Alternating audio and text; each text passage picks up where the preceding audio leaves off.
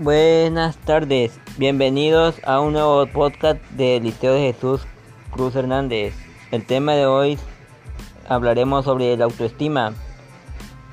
¿Qué es el autoestima? El autoestima es el conjunto de percepciones, imágenes, pensamientos, juicios y afectos sobre nosotros mismos. Es lo que yo pienso, siento sobre mí, la satisfacción de cada uno respecto a sí mismo.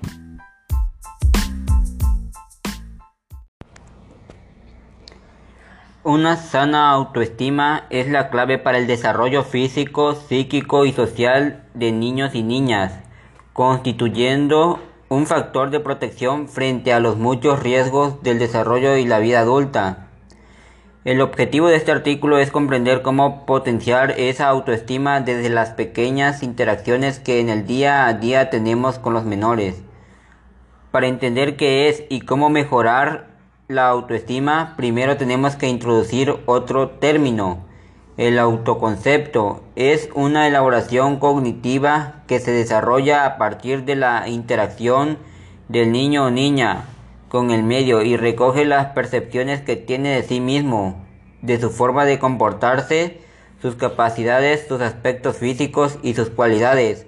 Algunos autores lo han descrito como la foto privada que el individuo ha realizado de sí mismo Bermúdez 2003, parte 20, sin añadirle ningún tipo de evaluación de si le gusta o no, aunque el autoconcepto empieza a formarse desde la, desde la primera intersección con los demás a partir de los 11 o 12 años, cuando es más elaborada.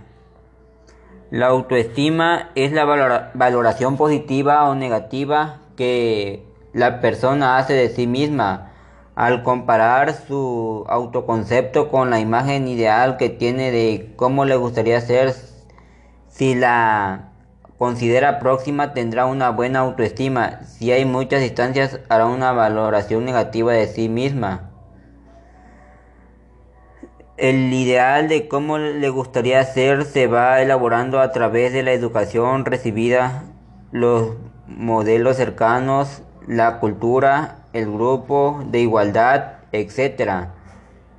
Cambia a lo largo de los años y es en cada edad se le da más importancia a uno o a otro aspecto. Hay muchos estudios que han relacionado una sana autoestima con un alto rendimiento escolar, así como un buen ajuste psicológico estabilidad emocional, seguridad, una red social amplia, incluso con mayores niveles de defensa del de sistema inmunológico. Por el contrario, una baja autoestima está asociada a mayores niveles de ansiedad, depresión, inseguridad, dependencia en la relación, hipersensibilidad a las críticas y un mayor riesgo de consumo en factores que influyen en la autoestima. Entre los factores más importantes que influye positiva o negativa en la función de la autoestima están la valoración que recibimos desde la infancia, desde los modelos de referencia, figuras de apego, cuando el niño o la niña recibe una valoración positiva y el reconocimiento de sus cualidades personales, sus habilidades y sus logros aprenden a verlas en sí misma.